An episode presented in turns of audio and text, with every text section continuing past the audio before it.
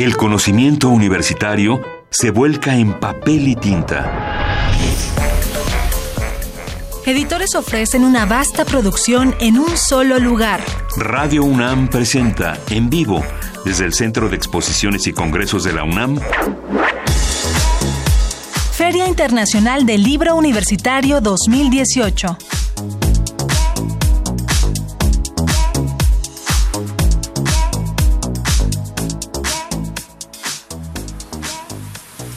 Son las 6 de la tarde con 3 minutos y ya estamos aquí transmitiendo desde la Feria Internacional del Libro Universitario en la segunda edición. ¿Cómo estás, Héctor Castañeda? Juana Inés de esa, bastante contento de que finalmente se llevara a cabo esta esperadísima colaboración hasta que se me hizo, Manuel. Hasta que se me hizo a mí. Varias veces me habían invitado a participar en tu programa. En y luego te habían desinvitado de manera muy horrible. Pero qué bueno, no llegué. Qué bueno que ya lo, lo, logramos, Héctor Castañeda. Estamos justamente aquí en el Centro de Exposiciones y Congresos de la Universidad Nacional. Eh, estamos entre Avenida del, del Imán y Universum por si nos quiere venir a visitar. Eh, vamos a estar transmitiendo todos los días de aquí hasta que termine la feria hasta el domingo de 7 a de 5 a 7 de la tarde. Y bueno, hay que hay que llamar, hay que convocar en este momento a una conferencia. En este momento se está llevando a cabo ya una conferencia acerca de bueno, Tú sabes que se está conmemorando el 50 aniversario del movimiento estudiantil de 1968. Es un eje medular en esta feria. Es nombrar el 68 es nombrar rebelión, señalar una conciencia nueva, hablar acerca de una revolución política, social y cultural mundial y justamente en estos momentos se lleva a cabo mayo del 68 para quienes no lo vivieron, así se llama esta conferencia en la que participan Patrick Rothman, eh, de Patrick Rothman, perdón, en la que participan Philippe Olé Laprun, Jacques Lafayette y Joaquín Díez Canedo. Tú lo podrás decir mejor que yo, Juan Inés. Sí, justamente acabamos de ver pasar a Philippe Olé, que iba, yo creo que se le perdió su, su lugar de exposición, pero ya iba rumbo al... Eh, rumbo a esta presentación del libro Mayo del 68 para quienes no lo vivieron con Philippe Olé, eh, Jacques Lafay y Joaquín Díez Canedo, director, por supuesto, director general de Publicaciones y Fomento Editorial de la UNAM, con quien tuvo una conversación el día de hoy nuestra compañera Virginia Sánchez, justamente en la inauguración, en todo esto que se llevó a cabo en más temprano por la mañana. Y bueno, pues vamos a escuchar a Virginia Sánchez. Le recordamos que estamos transmitiendo desde el Centro de Exposiciones y Congresos de Ciudad Universitaria y que estamos en arroba Radio UNAM y en, en arroba Radio UNAM en Twitter y en Radio UNAM en Facebook. Comuníquese con nosotros. ¿Qué tal Juan Inés y Héctor? Me da gusto saludarlos nuevamente. Y bueno, pues este martes a las 6 de la tarde inició la presentación del libro Mayo del 68 para quienes no lo vivieron de Patrick Rothman. Y lo estarán comentando Philip Olela Prun, Jacques Lafalle y Joaquín Díez Canedo, director general de publicaciones de la UNAM, quien compartió con nosotros la importancia de este libro. ¿Qué nos puede contar sobre la presentación de este libro del 68 para los que no lo vivieron? ¿Por qué es importante que los que no lo vivieron conozcan lo que este libro refleja? Bueno, en primer lugar es un libro en mayo del 68, o sea, sobre el movimiento, sobre lo que pasó en Francia. Eh, y no hay mucha información y en realidad fue un antecedente muy obvio, digamos, no el único y quizá no el más importante, pero sí el más obvio del movimiento de México, que empezó, como sabemos, eh, a mediados de julio. Eh, entonces es un libro de un cineasta que es periodista que se llama Patrick Rothman, y está desarrollado como una entrevista. Entonces es un libro muy breve, pero que da una idea muy clara, muy concisa, muy ordenada de qué fue lo que pasó, pues básicamente en esos meses de, mayo. Fue muy, muy fugaz, muy vertiginoso, digamos, el movimiento estudiantil francés. Y empezó como un movimiento estudiantil por reivindicaciones, digamos, de orden académico, eh, buscando un poco la paridad entre estudiantes y profesores, una, una eh, digamos, propuesta de cierto radicalismo que no, no, no, se ha llegado a concretar, quizá porque no es viable, digamos, ¿no? Eh, la, relación docente pues se basa en una relación de autoridad intelectual solamente, ¿no? y de experiencia. Eh, entonces cuento un poco lo que pasa en las universidades, cómo se generaliza este, este movimiento, cómo empieza a haber pues enfrentamientos con, el, con la policía y eso se, se, se contagia, digamos, se extiende al movimiento obrero y coincide con un momento del Partido Comunista Francés, eh, que era muy fuerte y que de alguna manera se siente rebasado y se ve un poco forzado a, hacerse cargo del movimiento y a declarar una huelga general, eh, que es una cosa realmente gravísima. O sea, pensar un país como Francia paralizado totalmente por una huelga obrera, pues eso pasaba en los 60, ya no ha vuelto a pasar en ninguna parte del mundo. Entonces, muy interesante la circunstancia política de huelga general que tenía mucho que ver con una cuestión como de legitimidad del, del Partido Comunista Francés. Y la tercera circunstancia es la reacción del gobierno. Y allí en realidad lo que se configura es una especie de ocaso del golismo de la Quinta República. Es decir, en el, en el movimiento participan prácticamente todos los que después participa Giscard d'Estaing, participa Pompidou, todos eran cuadros políticos, digamos, ¿no? Y en realidad ahí se, se, genera una transición política en Francia, pues que, que, acabó casi hasta, hasta fin del 2000, ¿no?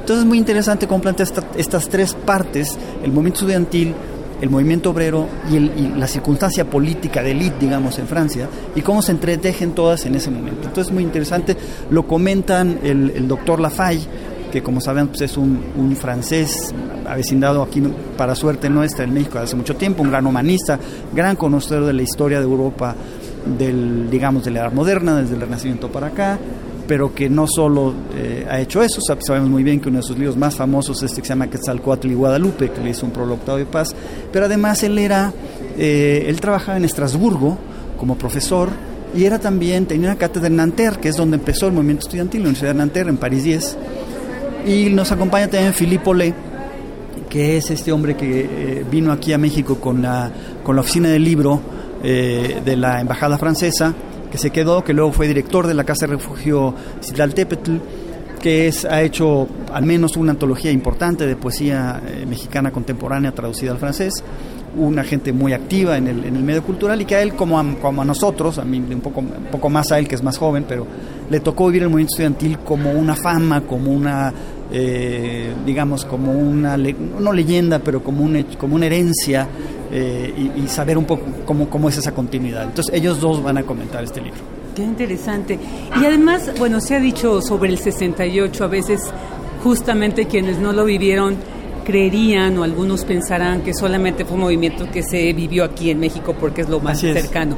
Sin embargo, bueno, pues como este libro lo refleja, es un movimiento internacional que conmovió. Esto nos, este libro nos permitiría entender un poco más no, qué pasó. No, en, es, es, estrictamente lo que pasó en Francia. Digamos. Claro que hay en general comentarios, pero porque en realidad fue un fenómeno imprevisible, un poco inesperado, eh, un poco sorpresivo, pero que desde luego cuando se buscan pues tiene causas, ¿no? Y es un, un, un, viraje importante en la política francesa. Para Radio UNAM, en la Feria Internacional del Libro Universitario, Virginia Sánchez.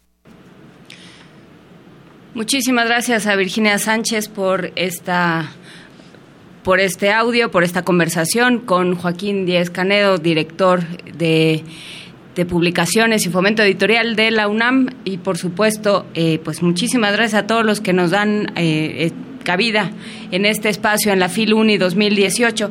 Y ya está con nosotros pues una de esas personas que nos acoge el día de hoy, él es César Aguilar. ¿Cómo estás, César? Hola, Juana Inés. Bien, muchas gracias, Héctor. Muy contento de que ustedes estén acá, de que me hayan invitado para platicarles un poquito de, de cómo ha ido todo el, el, el día de inauguración de, de la FILUNI. Muchas Muy gracias, bien. César. Ahora que ya encontré el papel interminable con tu título, voy a decir que eres subdirector de vinculación de comunicación y tecnología en la Dirección General de Publicaciones y Fomento Editorial de la UNAM. Es correcto. Encargado de la coordinación de la celebración de esta segunda edición de la Feria Internacional del Libro Universitario en donde además, como ya escuchábamos, el, uno de los temas medulares es el movimiento estudiantil del 68. ¿no?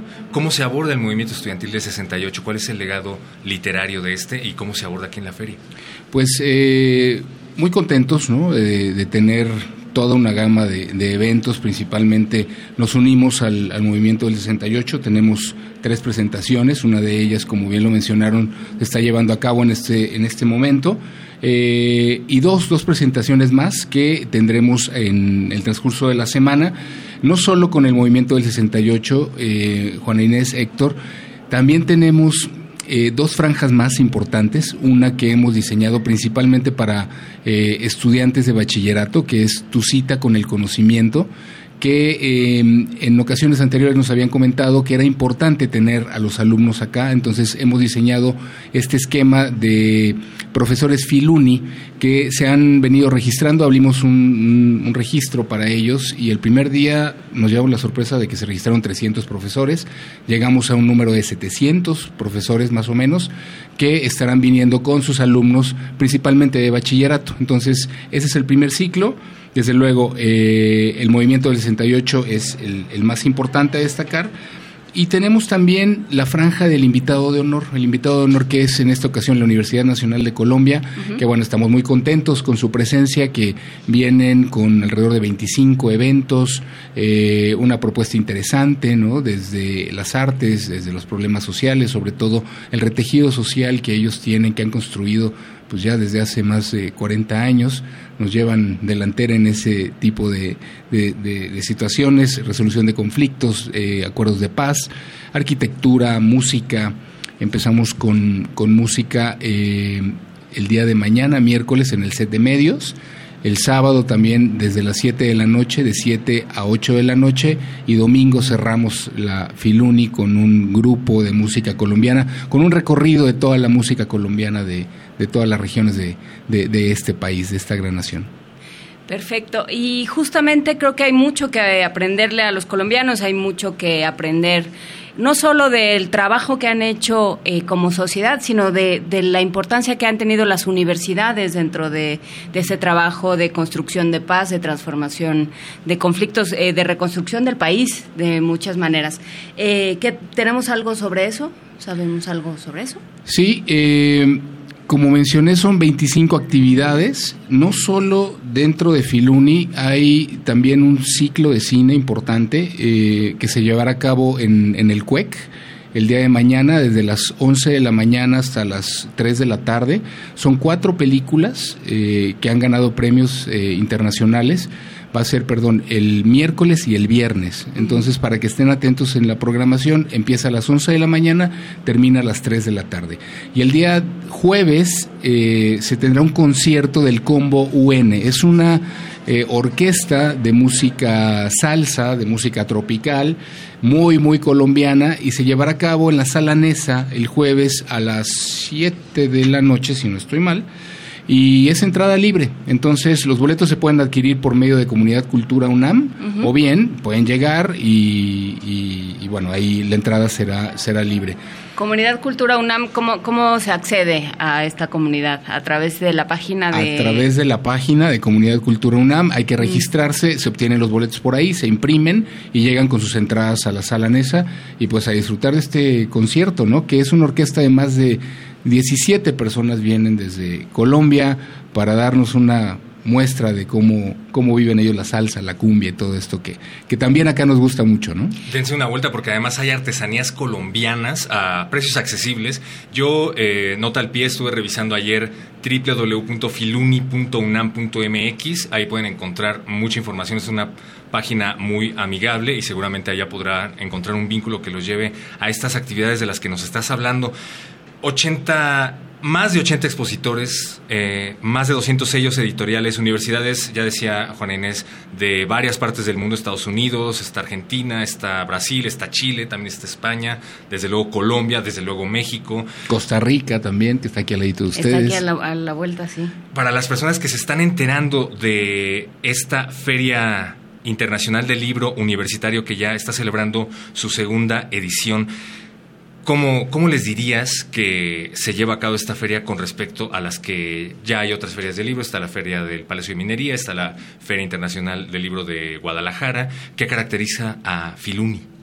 Filuni nace eh, para cubrir la necesidad principalmente de la exposición de los sellos editoriales universitarios. ¿Por qué?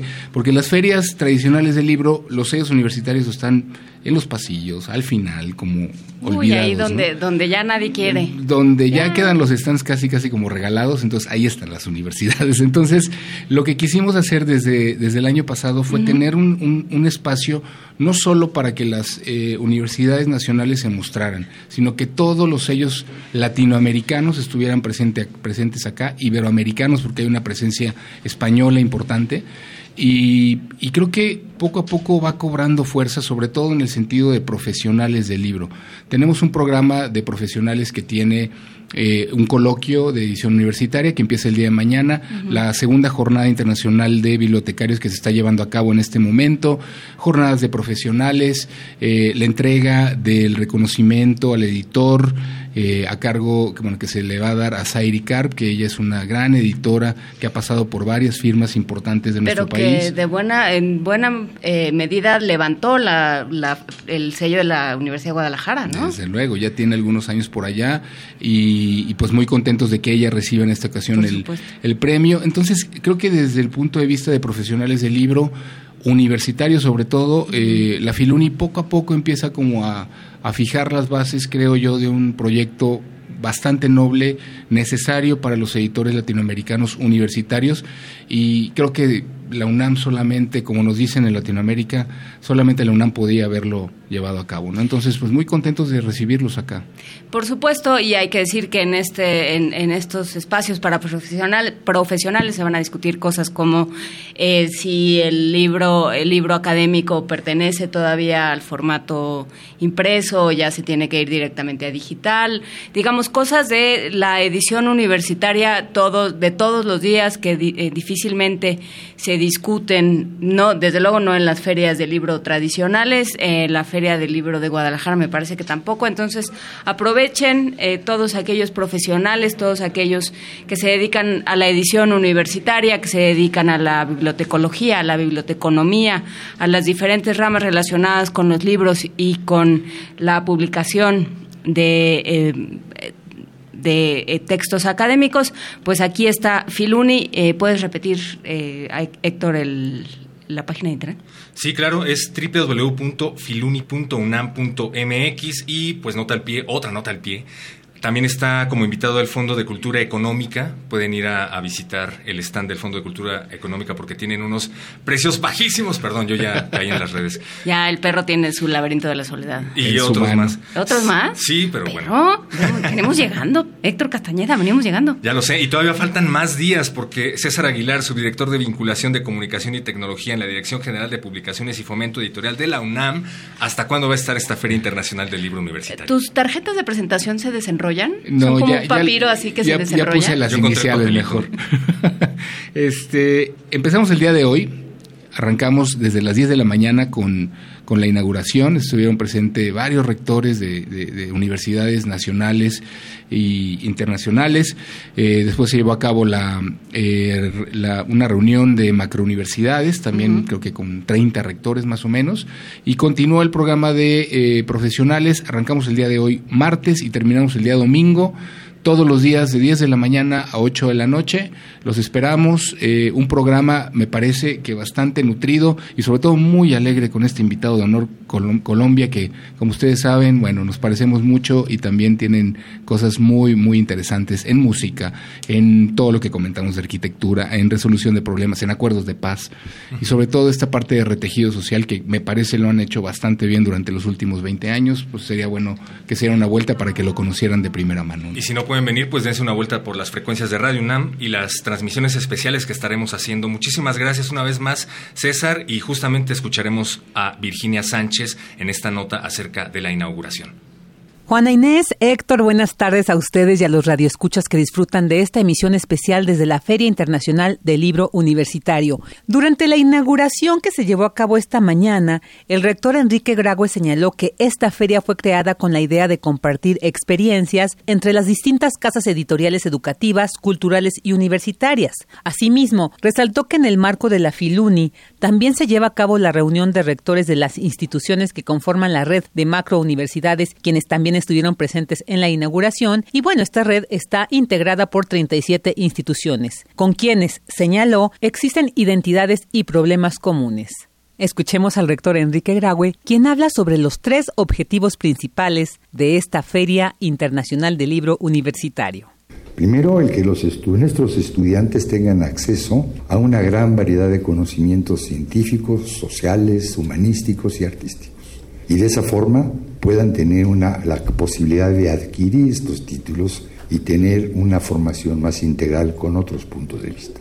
Tiene también la finalidad de que nuestros autores, nuestros académicos, puedan difundir los conocimientos en otras áreas e instituciones de educación superior. Y una última finalidad de compartir experiencias editoriales entre nuestras casas, que buena falta nos hace tener una mejor distribución. Por eso que afortunado sea que en esta reunión se reúnan estas 37 macrouniversidades, por las características que tienen, con la Feria Internacional del Libro Universitario. Por su parte, el coordinador de difusión cultural de la UNAM, Jorge Volpi, dijo que se espera se siga consolidando este importante proyecto que enriquece el conocimiento en general y el desarrollo de la edición universitaria que algunas veces, señaló, queda oscurecida por la edición comercial. Asimismo, añadió, a través de la Filuni se puede apreciar la fortaleza de la UNAM, la editorial más grande de América Latina por número de títulos, así como la variedad y riqueza de cada una de las universidades mexicanas y extranjeras que forman parte de este encuentro literario y resaltó que en esta segunda edición la Filuni se suma a las actividades conmemorativas por los 50 años del movimiento estudiantil de 1968. Hace 50 años comenzó este movimiento democratizador y crítico muchas de cuyas luchas y anhelos se cumplen hoy 50 años después. No podríamos imaginar las libertades de las que gozamos hoy, los grandes avances en materia de igualdad y de ciudadanía, si no fuera por aquellos que hace 50 años empezaron este movimiento. Pero también es cierto que a 50 años México es un país que no podrían haber imaginado los líderes o los estudiantes que participaron hace 50 años en el movimiento. Un país que tiene todos estos avances en materia de libertad, derechos y ciudadanía, pero un país que es profundamente más violento de lo que era hace 50 años. Conviene, pues, rescatar ahora una vez más el espíritu del 68, ese espíritu crítico, ese espíritu democratizador, ese espíritu diverso, que se opone a cualquier tipo de autoritarismo y de tiranía que por supuesto se necesita más que nunca en días como estos para tratar de que México sea ese México soñado hace 50 años. Posterior a la inauguración se hizo un breve recorrido por los stands que integran esta importante feria, donde se cuenta con la presencia de 84 expositores que representan 220 sellos editoriales de educación superior de Argentina, Brasil, Chile, Colombia, Costa Rica, Ecuador, España, Estados Unidos, Perú y México. Y este año también participa el Fondo de Cultura Económica en representación de aquellas editoriales que, aunque no son universitarias, mantienen una relación coeditora con instituciones de educación superior y catálogos de bibliografía y catálogos de bibliografía complementaria para estudios universitarios. Juana Inés Héctor, pues este es el reporte sobre lo que se vivió esta mañana durante la inauguración de la segunda Feria Internacional del Libro Universitario. Buenas tardes. Buenas tardes a Virginia Sánchez, por supuesto reportera de Radio UNAM, ya, ya la conocemos. Y estamos aquí, están sentados ya con nosotros sobre la mesa comentando todos los modelos económicos que están funcionando y que nos van a sacar a todos de todos los problemas. Escenarios económicos, cambio de rumbo, es un libro coordinado por la Facultad de Economía y se encuentran con nosotros Laura Vázquez Mayo y Santiago Capraro, profesores ambos de la Facultad de Economía y colaboradores de este volumen. Cuéntenos, ¿quién quiere empezar? Laura, ¿quieres empezar a contarnos de qué se trata, Cambios de Rumbo? Sí, bueno, pues es un libro bastante ambicioso porque propone eh, sustituir el actual modelo económico que ha seguido el país. Y bueno, la razón para proponer sustituirlo, pues es evidente que en los últimos 25, 30 años, eh, el desempeño económico del país y por lo tanto el desempeño social ha sido muy desfavorable para una parte importante de la población. Entonces, lo que hace el libro es desde distintas em, aristas de la disciplina económica abordar temas de salarios, que es uno de los temas de Santiago, em, otro de los capítulos del libro es sobre exportaciones, eh, porque en los últimos 30 años el modelo estuvo basado en, en, las exportaciones, así se llama, ¿no? Un modelo basado en las exportaciones. Se apostó a que las exportaciones serían el motor de crecimiento y en realidad no lo han sido. Y y bueno, diferentes este, textos, uno sobre el papel del trabajo, si el trabajo elimina la pobreza o no, y qué pasa con esto de cantidad de trabajadores pues que trabajan en nuestro país y que siguen siendo pobres. ¿Y qué va a pasar con la automatización? Que ese es otro aunque le echen muchas ganas, como dicen los actores de Televisa. Échale ganas. Así es. exactamente.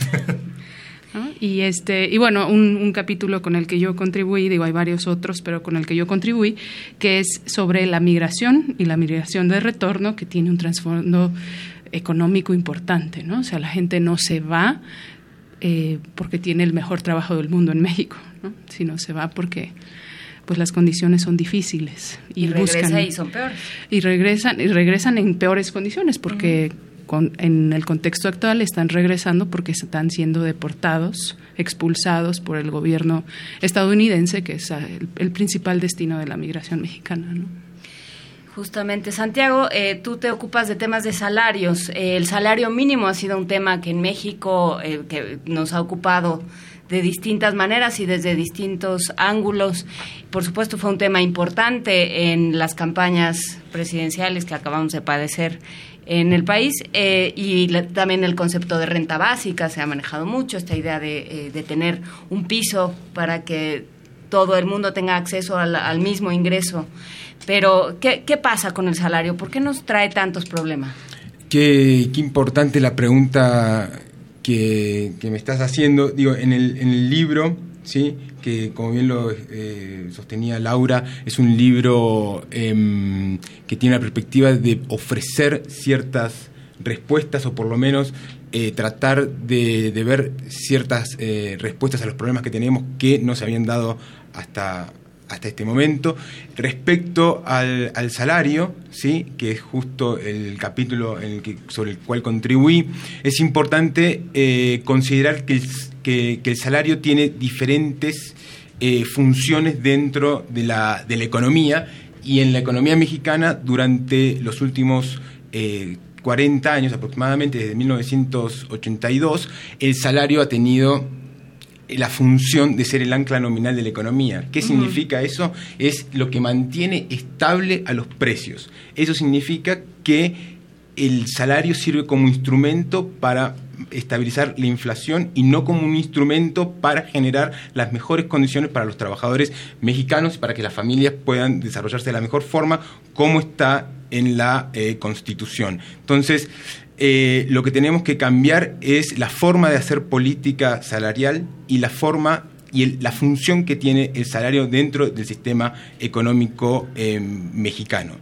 Es un gran desafío que le toca al próximo al próximo gobierno. Sin embargo, hay, el próximo gobierno tiene eh, el lujo de partir, esto es medio, medio cínico, pero tiene el lujo de partir desde una situación salarial muy mala. Por lo tanto, hay un espacio bastante amplio dentro de las condiciones económicas del país para aumentar el salario.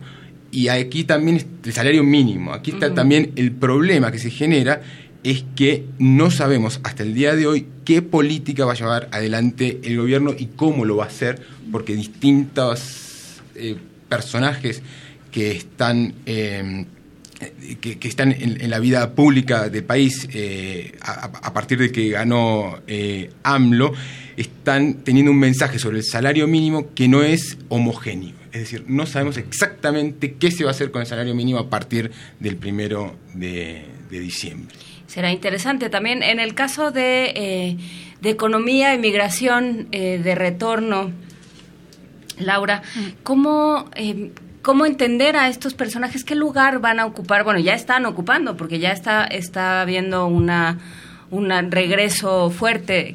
¿Tenemos las cifras de regreso? Sí, a ver, hay, hay cifras eh, aproximadas porque eh, es, es, difícil medir los flujos migratorios y sobre todo si son, bueno, por el hecho de que tenemos una frontera eh, terrestre y tan porosa, ¿no? Pero hay cifras que indican que de 2009 a 2014 retornaron alrededor de un millón de personas, ¿no? que, bueno, se espera que en los próximos años, mientras eh, el presidente de Estados Unidos continúa con esta política antiinmigrante, se esperaba más bien al inicio de su periodo que creciera la cantidad de deportados. En realidad se ha sostenido más o menos la misma proporción de retornados con Obama. Obama fue un presidente que fue eh, pues muy popular en muchos aspectos y de forma muy positiva, pero para los migrantes no fue nada favorecedor. ¿no? Y realmente em, creo yo que el, el daño que está haciendo el presidente actual es sobre todo en la percepción que tiene la gente respecto a los migrantes, ¿no? porque Obama expulsaba gente de manera un poco más callada, pero el daño que hace Trump a la hora de decir, bueno, que los, que los migrantes son pues, la escoria de la sociedad norteamericana, es eh, estigmatizarlos y, y, que en su día a día en los Estados Unidos y al regreso a México tengan un, una muy mala recepción, ¿no? tanto en el mundo laboral como en el mundo social. Por no hablar de, de lo que de lo que viven tanto de ida como de regreso, por supuesto. atravesando el país y Estados Unidos también. Pues eh, son un par de las de, muestras de lo que tiene este libro, Cambio de rumbo, desafíos económicos y sociales de México hoy, eh, coordinado por Eduardo Vega López y hecho por, bueno, publicado por la Facultad de Economía de la UNAM. Pues no estamos en un escenario económico fácil, ¿verdad? En el mundo en general, en México en particular, no va a estar fácil. Pues yo creo que, o sea, yo creo que no, ¿no? Y yo creo que esa es un poco bastante la postura de... Santiago ya dijo, mucho peor no, no lo pueden hacer, ¿no? De alguna manera... Esperamos que no. esperamos que no. Siempre se puede estar peor en realidad. Siempre hay un escenario en donde podemos estar peor de lo que estamos hoy.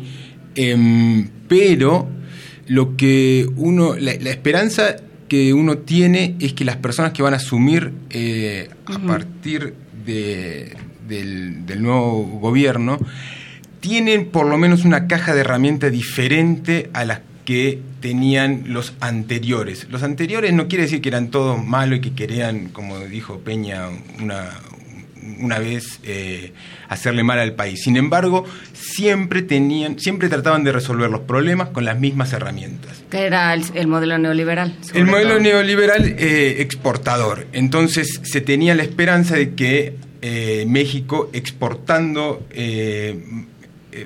bienes maquilados con mano de obra barata pueda salir adelante. A partir de la entrada de China a la OMC en 2001, ese modelo se eh, dejó de ser la respuesta a los problemas mexicanos. Y de 2001 hasta la actualidad estamos a la deriva.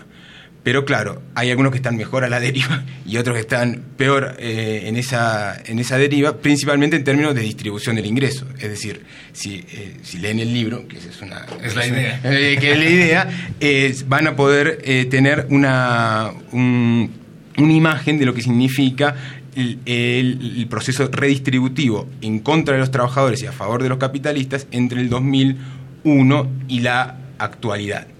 Entonces, lo, lo, que se debe hacer, y es ahí donde tu pregunta también es muy pertinente, es hacer algo diferente.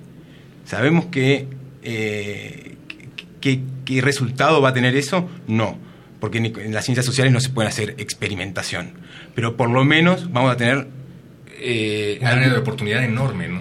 No, no sé si un, año, sino que vamos a tener resultados diferentes y esperamos que esos resultados diferentes se, traduzcan en, en mejora en la distribución del ingreso y un mejor y un crecimiento más equitativo. Si no, yo decía área, ahora que ah. la gente salió a las urnas como nunca, justamente para tratar de alguna manera de revertir esta situación. Y bueno, pues quedan muchas cosas a la deriva, están las expectativas en torno al Tratado de Libre Comercio, están las famosas políticas de austeridad, pero vayan y lean escenarios económicos, cambio de rumbo de la Facultad de Economía para tratar de entender esta transición. Muchísimas gracias, doctora Laura Vázquez, licenciada en Economía por la UNAM, Santiago Capraro Rodríguez, profesor de la Facultad de Economía. Vengan a la Feria del Libro, la Feria Internacional del Libro Universitario en su segunda edición a conseguir este manual de supervivencia económico.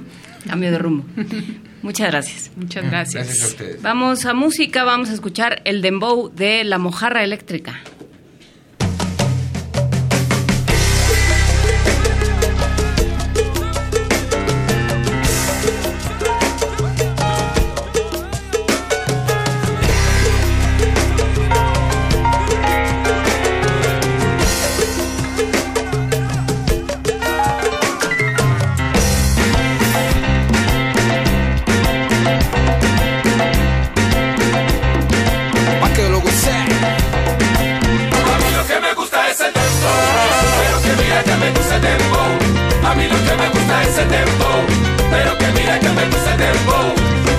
Vienes pa' aquí, tienes que gozarlo así. Con conectarte, con bailarte, con gozarte aquí sí. Te traigo danza pa' ti, charanga y birimbi, puro yo.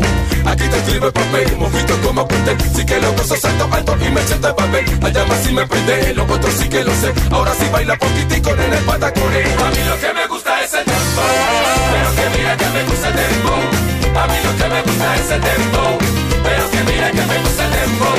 Ey, ve que rico está, puro sol tropical Y lo gozo pa' bailar a la fiesta general. Ahora canto mi pregón principal No me llame letal, que mi sangre legal.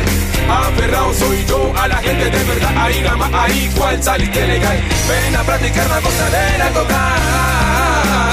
Toma, a mí lo que me gusta es el tempo Pero que mira que me gusta el tempo A mí lo que me gusta es el tempo Pero que quiero que te gusta. No sé si me hago entender, bailando quiero aprender. Mi mamita si mi melodía voy a cocinar. Mi mamita si my groove, dirá si tus ánimos ya no van pa' mí. Una noche en tu fruto, naturalmente feliz a mi música que gozando el guaguancó tras cuando te vas, que aquí están los que van Hasta que desfallezcas, mambo pa' mi lo lo que me gusta es el Y seguimos transmitiendo en vivo desde la Feria Internacional del Libro Universitario 2018 en el Centro de Exposiciones y Congresos de la UNAM en Avenida del Imán. No dejamos de hacerles la invitación a que vengan a esta feria que se va a estar llevando a cabo a partir de ahora y durante todo el fin de semana, Juan Inés de esa. Desde luego vamos a estar aquí transmitiendo nosotros de 5 a 7, eh, pero pues eh, la feria sigue todos los días con un montón de actividades, entre ellas una conferencia y una serie de reflexiones interesantes sobre el derecho de autor y la edición universitaria para platicar con nosotros del tema. eh, de esta conferencia coordinada por la Universidad Nacional de Colombia está Fernando Zapata López. Buenos días, de buenas tardes, Fernando Zapata. Buenas tardes. Él es abogado por la Universidad de Colombia, asesor y consultor en derecho de autor, derechos de los artistas, intérpretes o ejecutantes, productores de fonogramas, organismos de radiodifusión y otras formas de propiedad intelectual. Qué complicada la propiedad intelectual en este momento, ¿no? ¿O no? Y en un contexto universitario, En un contexto universitario, Voy- ¿cómo la entendemos? voy a sacar copias ahorita de un libro. Ajá. Yo, yo creo que es la mirada la que es complicada. El entendimiento no es tanto, entre otras cosas porque esta propiedad intelectual y particularmente el derecho de autor, que es lo que más impacta a la actividad que estamos haciendo en el marco de esta feria, es la de siempre. Es la ley de México, ya de hace unos 20 años, o la ley argentina de 1933. Y con esa ley se sigue protegiendo a los autores, porque finalmente el derecho de autor se contrae a una sola expresión, control. Es lo que tú quisieras como autora, es lo que tú quisieras tener como autor. Control a través del tiempo respecto de cualquier forma de utilización, utilización o explotación. ¿Qué pasa? Eh, ahorita Héctor mencionaba de, de pasada, deslizaba uno, yo creo que de los problemas más graves en el mundo académico, que es las fotocopias. Hay una serie de regulaciones y una serie de, de, eh, de- de disposiciones con respecto a la, a la fotocopia de materiales Sí. impresos, ¿no? Y ahora con la descarga de materiales a través de Internet, ¿no? Que te mandan a leer el libro y lo primero que haces es ir a correr a buscarlo en PDF, descargarlo y darle una pasada o hasta un copy-pasteazo. Sí, pero ¿sabe que, que ustedes me permiten hacer reflexiones con ustedes. Por supuesto, para eso Reflexiones en el marco de sinceridad. Eso es un problema muy delicado, quizá un problema muy grave, porque atenta contra el balance de las empresas y contra el bolsillo de los autores, porque fotocopia que se haga, almacenamiento sin autorización que se haga, es una, una obra que el autor deja de vender. Por supuesto, de suyo uno vemos el peligro. Pero sabe que el peligro de la propiedad intelectual y del derecho a autor hoy en día es no entender lo que significa su papel en el marco de una sociedad global que está determinada, que está caracterizada por la sociedad del conocimiento, que genera una economía del conocimiento. Y eso en el imaginario popular de hoy pareciera no caber, ¿sí? porque la riqueza de las naciones hoy, las fuentes de empleo, el desarrollo de los países está determinado por títulos de propiedad intelectual. Y nosotros, que no somos países de grandes manufacturas, pero sí de grandes creadores del color, de la viveza, de la astucia, tenemos una gran oportunidad para competir en un mundo global que también genera capitalismo a partir de conocimiento. ¿Qué vamos a hacer? ¿Consumidores o productores de contenido? Que eso es una pregunta que no se contesta solamente desde la perspectiva del derecho de autor, tiene que ver mucho con ella, pero es de alta gobierno, de alta política. Suena que un poco el derecho de autor o la perspectiva del derecho de autor se puede llegar a quedar corta ante un escenario que está en constante cambio, ¿no? Porque creo que, bueno, hablábamos acerca de las fotocopias. Pero ¿qué tal con la descarga de libros o qué tal con el hecho de que nada más lo estoy leyendo en internet? En ningún momento lo descargué, pero ya me hice del contenido, ¿no? O tú cómo vas a participar en ese mundo global donde lo que determina la riqueza es el cruce de contenidos, porque estos aparatos se hacen cada día más inteligentes, no es ciertamente para que tú y yo nos comuniquemos, porque lo que más falla es cuántas plataformas encontramos aquí y todas destinadas a traficar con contenidos. Pero, y justamente hay ahora, así como antes se tenía la idea, porque de alguna forma lo sabíamos, que, que la fotocopia era una forma de piratería y que estábamos afectando. En ciertos casos eran libros que ya, no se que ya no se conseguían, que estaban fuera de circulación, fuera de catálogo, una serie de cosas. Pero, eh, pero ¿cómo entender este mundo donde todo es gratuito? ¿Hay esta, ¿O hay esta idea de que todo debe ser gratuito? Todo lo que está en, Internet debe ser gratuito, con, con esta idea de que los productores de contenido, ya sean académicos, eh, poetas, músicos, quien sea, vive de eso. Sí. ¿Cómo, cómo entenderlo? ¿Cómo ¿Cuáles, son, ¿cuáles son los pleitos más, más comunes en derecho de autor ahora? Hoy en día, eh, una tendencia que se está apoderando de los países de hacia abajo, que es la de disminuir la protección. Eh, a base de limitaciones y excepciones, de planteamientos de reducir, de reducir el plazo de protección. A tal punto que yo tengo esta tesis. Hoy, que de alguna manera o de otra hemos comprado el tiquete a la globalización, globalización caracterizada por la masificación que generan los medios de comunicación, eh, eh, esa, esa, esa división entre países ricos y pobres está en la manera como nosotros nos acercamos a esa economía del conocimiento. Pues esa economía del conocimiento lo que viene es a desplazar a la economía que tradicionalmente fue la que generó divisas y generó valor agregado, la de las manufacturas. ¿Eh? Entonces, ya no eres de manufacturas, eres de poseedor de títulos de propiedad intelectual. Y ahí entonces surge otra pregunta.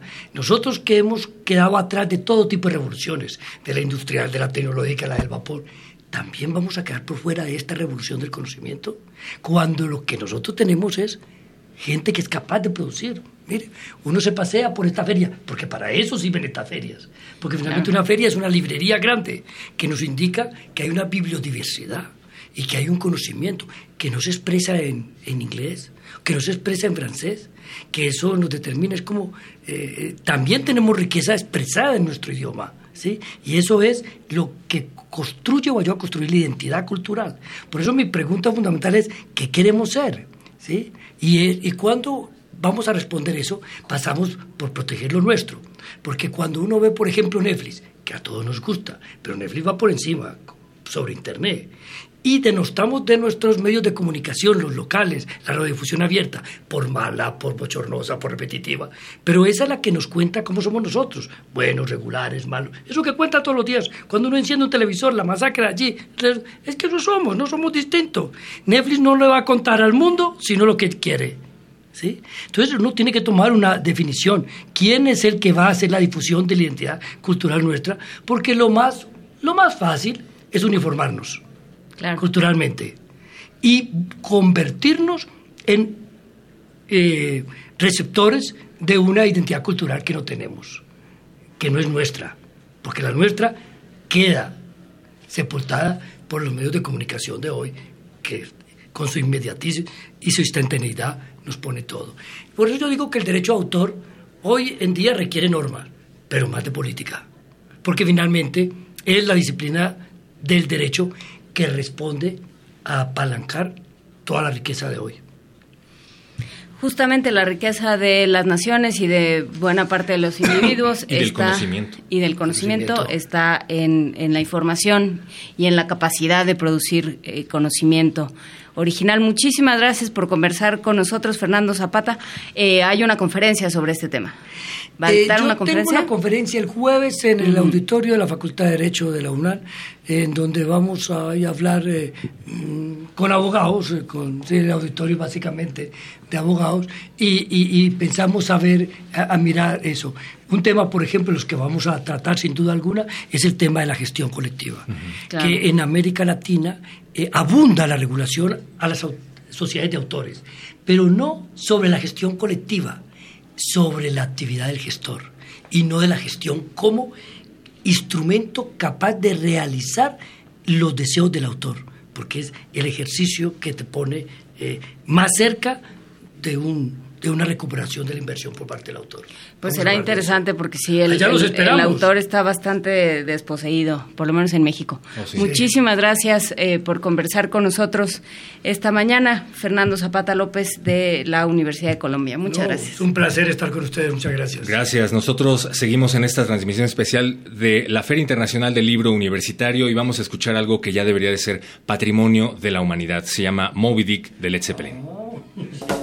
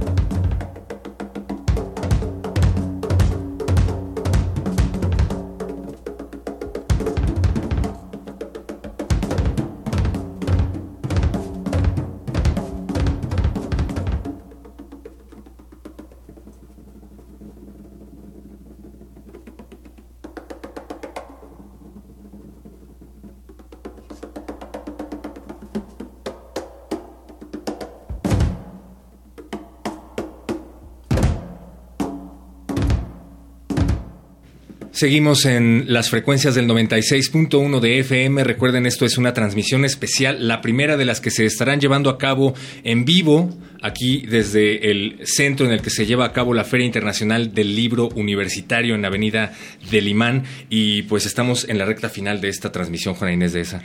Estamos en la recta final, pero todavía tenemos un libro más sobre la mesa del cual vamos a platicar, Cuentos Comunicantes de Aquiles Negrete y Yankelevich. Las ilustraciones son de Ángeles Alegres Quetino, que está sentada aquí con nosotros. Ángeles, ¿cómo estás? Buen día. Muy bien, muchas gracias. Estos son unos cuentos atípicos, digamos, son van y vienen entre la divulgación de la ciencia y, y la narrativa. Eh, ¿Cómo fue tu encuentro con estos cuentos comunicantes? Bueno, pues precisamente encontré Aquiles, el trabajo de Aquiles Negrete en el diplomado de literatura infantil y juvenil que también tú... Yo tomé, sí, también hace muchos años. y eh, me interesó muchísimo cómo estas formas narrativas eh, permiten eh, aportar el conocimiento de otra manera de la que comúnmente estamos de la que estamos acostumbrados sobre la, la ciencia, ¿no? Claro, eh, sí estamos acostumbrados a que la divulgación o bueno, la ciencia se parece a la ciencia, o los textos científicos se parecen a los textos científicos y los narrativos a los narrativos y, que no hay justamente vasos comunicantes entre ellos. ¿Sobre qué son estos cuentos?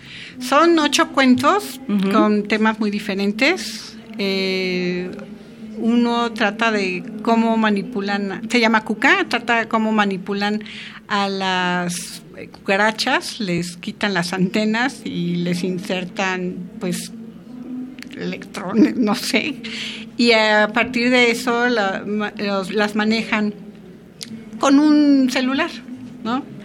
Y en teoría las utilizan para buscar eh, sí, son como pequeñísimos drones, ¿no? Sí, sí, una cosa así. Entonces pueden, eh, supuestamente como espías también, pero también para buscar eh, en desastres naturales, bueno, en los sismos, a gente en los, dentro de los escombros, ¿no? Y en este cuento Aquiles la, la, mete en un, eh, en un ring, ¿no? A pelear dos de estos, pues, que son drones, no son drones, son criaturas. criaturas naturales eléctricas, no sé. Y el caso es que todos estos cuentos en realidad son literatura, pero está presente la ciencia. No es ciencia ficción, es realmente es divulgación de la ciencia, pero en algunos apenas sí se asoma y es la intención de él, ¿no? que la gente se acerque a la ciencia a través de estas nuevas formas. ¿Qué, difícil es llevar a cabo la divulgación de la ciencia, para empezar en un país como México, que es altamente religioso, en donde, como ya decía Juana Inés, muchas veces se percibe la ciencia como algo muy fuera de nuestro alcance, cuando en realidad es algo que, con lo que convivimos en nuestro día a día y que no lo sabemos, ¿no? Pero en este tiempo en donde las redes sociales y la tecnología difunden un montón de pseudociencia, en donde ya te vas a un canal de YouTube hasta para aprender a hacer una receta de cocina, qué sé yo, ¿cómo te enfrentas a esto como ilustradora eh, en un libro diseñado para la divulgación de la ciencia? Es decir, ¿cómo no te dejas ofuscar por la realidad de las redes eh, los jóvenes que están tan, eh, tan enclavados en ellas y pues para llevarlos a través de tu, de tu arte? Mm, pues no, no sabría decir, no, o sea, no puedo contestar esta pregunta porque yo no soy propiamente una divulgadora de Pero la sí ciencia. tuviste que averiguar un montón de cosas. Claro, este, bueno, para empezar, como en todo proyecto de diseño de ilustración, primeramente lees el texto hasta que encuentras un concepto que manejar, que además te permite, eh, que es un hilo conductor de toda la historia. Eh, y y que te y además que te permite bueno esta la narrativa lo importante de las narrativas y también de estas imágenes que también son narrativas eh, es conectar con el espectador de otra manera no o sea a través de estas imágenes forzosamente te conectan con tu historia. Las propias cucarachas no cuando las ven pues a muchos les causa horror o bueno hay unos descabezados ahí que también a la gente no no es una imagen que le guste pero para, para mí es muy importante porque eh, están expresando y están provocando algo en, los, lectores, ¿no? ¿Y lo hiciste intencionalmente como para engancharlos? Mira, la verdad es que las ilustraciones en cada cuento salen por sí mismas. O sea, todas las ilustraciones de, de cada cuento son muy diferentes una entre otras, porque cada cuento dicta ¿no? el estilo de la ilustración, dónde se necesita eh, que a lo mejor la ilustración auxilie para, para explicar o, o, para complementar la historia o únicamente para decorar, ¿no? En, que bueno, no es no es lo mejor en este caso, pero también puede ser, ¿no? O para ambientar, por ejemplo, hay un cuento que se llama Ecos del Amor Profano, que se sitúa en la Nueva España en el siglo XVII y obviamente tiene un estilo gráfico parecido a los grabados de la época. En cambio, hay otro cuento que se llama Perros Calientes, que habla de un investigador que está buscando su constancia para su para su SNI, para, sus promociones, ¿no? Y cómo lucha por mantenerla con él. Y entonces es un, un, cuento muy chusco en el que es obvio que la el estilo de la ilustración tiene que ser pues simple y muy colorido, ¿no? muy diferente a otros, por ejemplo, el de, el de, el de imágenes especulares habla sobre los, bueno, muchos términos, pero uno de ellos son los isómeros, que son fórmulas que tienen los mismos elementos, pero colocadas en diferentes posiciones, ¿no? Entonces, el recurso fue presentar un hombre desnudo, ¿no? Con los brazos y las piernas colocados en su cuerpo de manera no natural, ¿no? Entonces, pero son tres eh, hombres con los mismos elementos colocados de diferente manera y eso ayuda al, lector a entender qué es un isómero. Por supuesto, pues muchísimas gracias. Cuentos comunicantes de Aquiles Negrete Yankelevich se va a presentar en esta Filuni. Se presentó hoy en la mañana. Hoy en la mañana. Eh, estaba, ¿quién, quién estaba? Estaba, Sergio de Regules y Manuel Lino González y Aquiles, que no se encuentra en el país, estuvo a través de Skype. Ah, pues muy bien. Y se puede, se puede conseguir.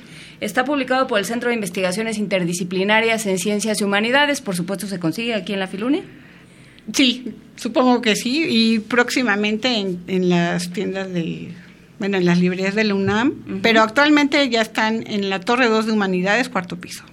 Torre 2 de Humanidades, cuarto piso, en la Filuni también, el Centro de, de, Investigaciones Interdisciplinarias en Ciencias y Humanidades presenta este libro, Cuentos Comunicantes de Aquiles Negrete Yankelevich, ilustrado y diseñado por Ángeles Alegre Esquetino. Muchísimas gracias por conversar con nosotros, Ángeles. A ustedes. Muy buena suerte. Gracias. Y muchísimas gracias también, Juana Inés de ESA, por haber conversado en esta mesa de la Filuni. Nos volveremos a encontrar, ¿no, verdad? Tal vez. El sábado me vuelve a tocar a mí a ti, ¿no? Ah, yo decía en la vida, en los pasillos de la Filuni. Ah, no, seguramente en la vida sí. Yo espero que la vida me vuelva a dar esa feliz oportunidad. Ah, yo también. Héctor Castañeda. Encuentren las frecuencias de Radio UNAM porque recuerden, estaremos llevando a cabo eh, emisiones especiales como esta desde la Feria Internacional del Libro Universitario en el Centro de Exposiciones y Congresos de la UNAM, aquí en la Avenida Delimán. Estén pendientes vengan a visitarnos, vengan a darse una vuelta por esta feria. Por lo pronto agradecemos a quienes hicieron posible esta transmisión, a nuestros ingenieros Oscar de Jerónimo, Javier Molina, Emanuel Silva, Andrés Ramírez. En redes sociales estuvo Adrián Cruz. Muchísimas gracias a Carmen Sumaya en la coordinación de invitados, en la producción Marco Lubián con el apoyo de Mari Paz Jenner y Omar Tercero, además de Agustín Mulia que estuvo cachándonos en cabina en Adolfo Prieto. Un saludo a todos ellos y agradecimientos, por supuesto, a la Dirección General de Publicaciones de la UNAM por todas las facilidades prestadas para esta transmisión. Y bueno, pues yo soy Juana Inés de esa. Yo soy Héctor Castañeda. Ya nos vamos. Muchísimas gracias. Muchísimas gracias. Radio UNAM presentó Feria Internacional del Libro Universitario 2018. Transmisión especial.